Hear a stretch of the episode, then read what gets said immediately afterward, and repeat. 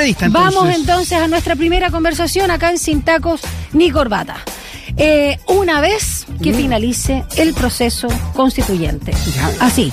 Este mes, el presidente Gabriel Boric afirmó que solo en ese momento, Ya. una vez que finalice el proceso constituyente, se tomará una decisión respecto a la ratificación del Tratado Integral y Progresista de Asociación Transpacífico, más conocido como TPP-11. que fue ingresado al Congreso en 2018. En abril de 2019 fue aprobado y despachado por la Cámara y desde entonces sigue dormido en la Cámara Alta pese a varias insistencias del anterior gobierno de Sebastián Piñera. ¿Debe o no avanzar? Bueno, lo vamos a comentar y analizar con nuestro invitado, el ex canciller de nuestro país, Heraldo Muñoz, que se encuentra en contacto con nosotros. ¿Cómo está Heraldo? Bienvenido. Gustavo Heraldo, buen día. ¿Qué tal? Muy buenos días. Un, un agrado estar en contacto con la radio y la televisión de la USACH. Muchas gracias por atendernos en esta, en esta mañana. Bueno, durante el segundo gobierno de Michelle Bachelet, usted eh, lideró las tratativas justamente por el tratado, ¿no? El TPP-11, y en ese momento usted señaló que este acuerdo va a traer más empleo. Después dijo que no era momento de ratificarlo, que no iba a hacer nada por promoverlo. Y hablemos un poco qué es lo que pasó durante estos años que lo hizo también cambiar de opinión. Porque ha tenido muchas críticas también el TPP-11 Mm. y han tratado de desmitificar los sitios tan, eh, digamos, serios, importantes como CIPER Chile. No, no, he- no he cambiado de opinión. Eh, una cosa es eh, eh, la opinión respecto al contenido del, del tratado y otra es eh, el momento en que debiera eh, ratificarse en el Congreso. Y en mi opinión, eh, debiera postergarse hasta después eh, del, eh, de finalizado el proceso constituyente para que no exista ninguna sospecha porque recordemos el, entre eh, aquellos acuerdos de la reforma constitucional que permitió el plebiscito eh, y luego la elección ¿Sí? de la convención, etcétera, ¿Mm? estaba que eh, se eh, respetarían todos los tratados eh, internacionales. De modo que para evitar esa suspicacia yo creo que es mucho mejor, dado que hay una polémica respecto al tema, el postergarlo hasta después. O sea, es el momento, aquí lo clave, lo que usted señala, era Claro, el y momento. respecto al contenido, Ya. yo sigo pensando lo mismo. Eh, este es un, un tratado que comenzó en realidad con el denominado P4, cuando Chile, conjuntamente con Nueva Zelanda, con, con Brunei y con Singapur, Mm. iniciaron este proceso de apertura a la región Asia-Pacífico y varios países se fueron sumando hasta conformar el denominado TPP. Eh, recordemos además que en, en un momento eh, muy crucial en Estados Unidos eh, llegó Donald Trump a la presidencia. Y lo primero que dijo fue que el TPP era el peor tratado para los intereses de Estados Unidos y que la primera cosa que iba a hacer en la, en la Casa Blanca iba a ser firmar la salida del, del, del TPP. Eh, había muchos que pensaban que eso era una amenaza más bien de campaña, pero efectivamente lo hizo y Estados Unidos se retiró del TPP. Y en esas circunstancias entonces eh, los países que estábamos empezamos a conversar y liderados por Chile eh, nos reunimos y decidimos entonces seguir adelante sin Trump, sin Estados Unidos, removiendo alrededor de 20 normas que Estados Unidos había colocado en el texto, pues lo tuvimos, lo tuvimos que reescribir y segui- seguimos adelante. Y, y eso fue entonces lo que, lo que se aprobó y se firmó en, en Chile. El tratado comprensivo y progresista. ¿Por qué comprensivo y progresista? Porque eh, contiene eh, capítulos eh, o más bien anexos que tienen que ver con igualdad de género, el acceso de las mujeres al comercio internacional con las ventajas necesarias para que puedan tener una incidencia importante en el comercio, respeto al medio ambiente, a los derechos laborales, combate a la corrupción, eh, en realidad tiene eh, capítulos bien notables. Y de hecho, nadie casi se recuerda, paralelamente a la firma del TPP 11, porque sin Estados Unidos, que era el 12, firmamos con Canadá y con Nueva Zelanda, dos gobiernos progresistas, ¿Sí? un acuerdo para cada tres años hacer una evaluación del TPP-11 para ver si estaban, si estaban cumpliendo estos elementos progresistas que se habían incluido en el, acuerdo. Ahora, ¿cuáles son las ventajas, a mi juicio? Hay muchos que dicen, bueno, es, es el hecho de que eh, vamos a tener aranceles más bajos para 3.000 productos más o menos. Y es verdad, hay alrededor de 3.000 productos que van a entrar en mejores condiciones a mercados como Japón, como Canadá, como México, etcétera. Pero eso no es lo más importante, lo más importante son las cadenas de valor, lo que se denomina cadenas de valor. Es decir, cambian las reglas de origen, para explicarlo bien, cambian las reglas de origen. Eso significa que, por ejemplo, eh, Chile podría importar mangos desde Vietnam eh, y luego en Chile envasarlos eh, y una vez envasados en conserva, reexportarlos a países del, del, TPP, con lo cual se agrega valor al, al producto y, eso que es, eh, es, eh, lo que realmente es mucho más importante. Geraldo, con las críticas de, que, de que es proteccionista y de que beneficia finalmente a las multinacionales, ¿qué, qué puede decir al respecto? Para nada, o sea, eh, está protegida nuestro, están protegidos nuestros intereses y es cosa de leer el, el texto. Además, el, este, este acuerdo es mucho mejor que otros acuerdos en cuanto a subrayar la soberanía y la capacidad regulatoria de el Estado. De modo que mm, eso no, no tiene no tiene sustento. Es cosa, es, cosa, es cosa de ver los otros acuerdos que, que Chile ha hecho. Ahora, si es que se quiere cuestionar todos los acuerdos de libre comercio, eso es, algo distinto. Y, y, cada acuerdo tiene eh, mecanismos de revisión.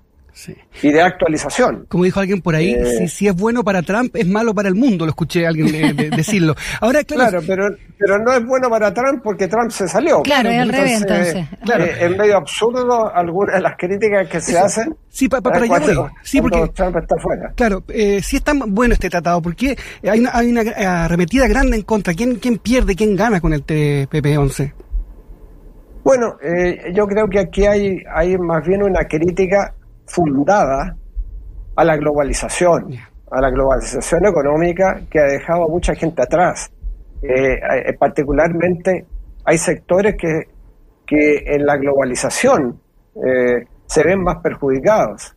El, digamos, la industria siglo XX, y uno lo puede ver en Estados Unidos, en Europa, un, un, cierto rechazo al avance ¿Mm? de la globalización. ¿Por qué? Porque la globalización empieza a poner énfasis en el conocimiento, en, eh, eh, la capacidad de invención y, no en las industrias que conocíamos tradicionalmente. Para dar un ejemplo, eh, ¿cuál era la, industria del siglo XX más significativa en términos de crear riqueza, etcétera? bueno, empezaba la industria automovilística eh, pero hoy día no es la industria automovilística, es, eh, son, son las empresas eh, digitales, es Microsoft, es Amazon, son, son otras las, las industrias estamos hablando de una era digital, del capital digital. Algo que usted planteaba al inicio. Eh, más que el TPP hay que revisar algo que usted también señalaba, ¿no? No solo los tratados de Chile y sus contrapartes en específico, sino finalmente la estrategia de desarrollo de nuestro país. Eh, efectivamente, yo creo que eso hay que, hay que, es una cuestión fundamental, porque tenemos que ir hacia una estrategia de desarrollo integral, ¿ah?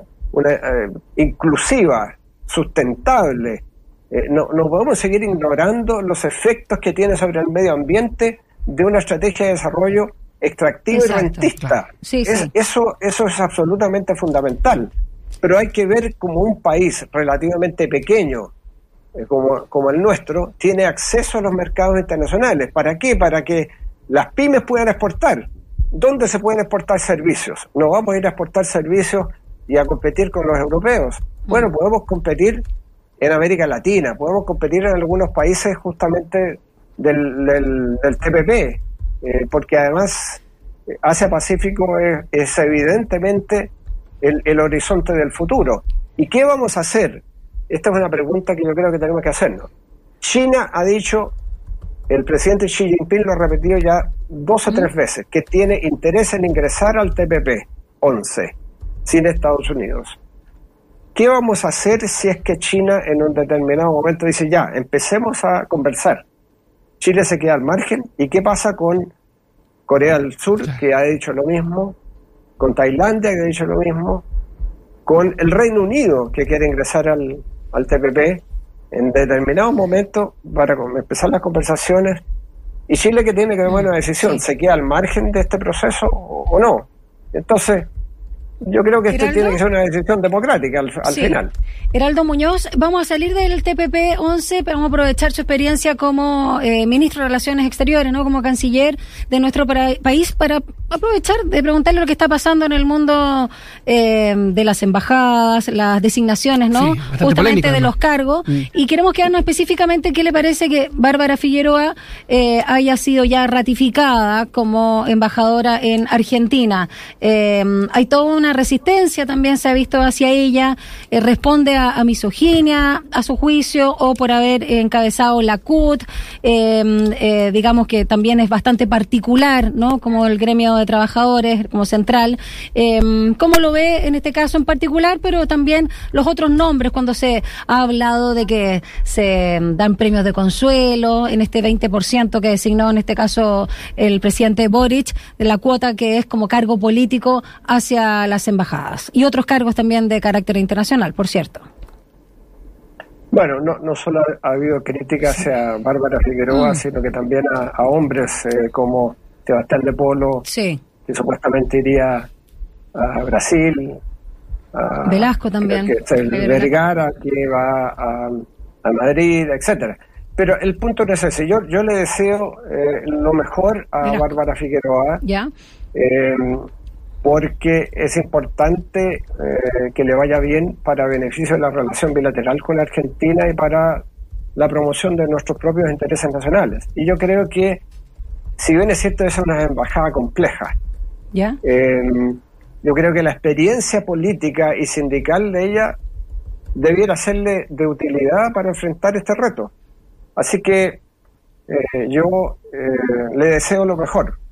Eh, y no, no estoy entre los que están cuestionando ese nombramiento, porque el presidente de la República eh, tiene que saber qué, qué personas le son útiles en determinadas embajadas, ya sea ante organismos internacionales o ante países de destino.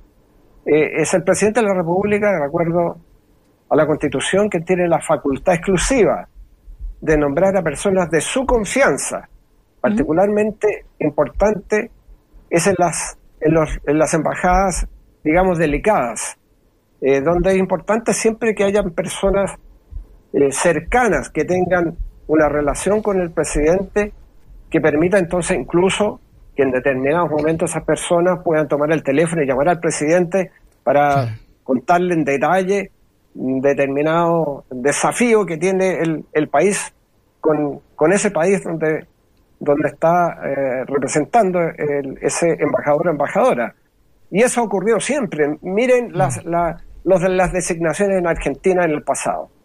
La mayoría son ex parlamentarios, son personas cercanas al presidente, y, a mi juicio es importante que exista ese vínculo, esa confianza y esa cercanía. Entonces, a quienes dicen, bueno, ¿por qué se nombra a una persona cercana? Pero es, es lógico, es parte mm de eh, lo que ha sido la tradición de Chile y de muchos otros países. Depende del en país. Estados Unidos, en, perdón, en, en, para terminar, en Estados Unidos alrededor de un 30, un 40% son designaciones políticas. Ya.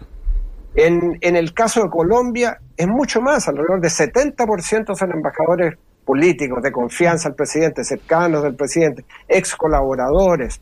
Entonces, yo soy partidario de que exista la mayor presencia de diplomáticos profesionales de carrera y el presidente ha dicho algo que yo creo que va a cumplir y es que va a nombrar alrededor de 80% de las embajadas para ser ocupadas por profesionales de carrera. Mm.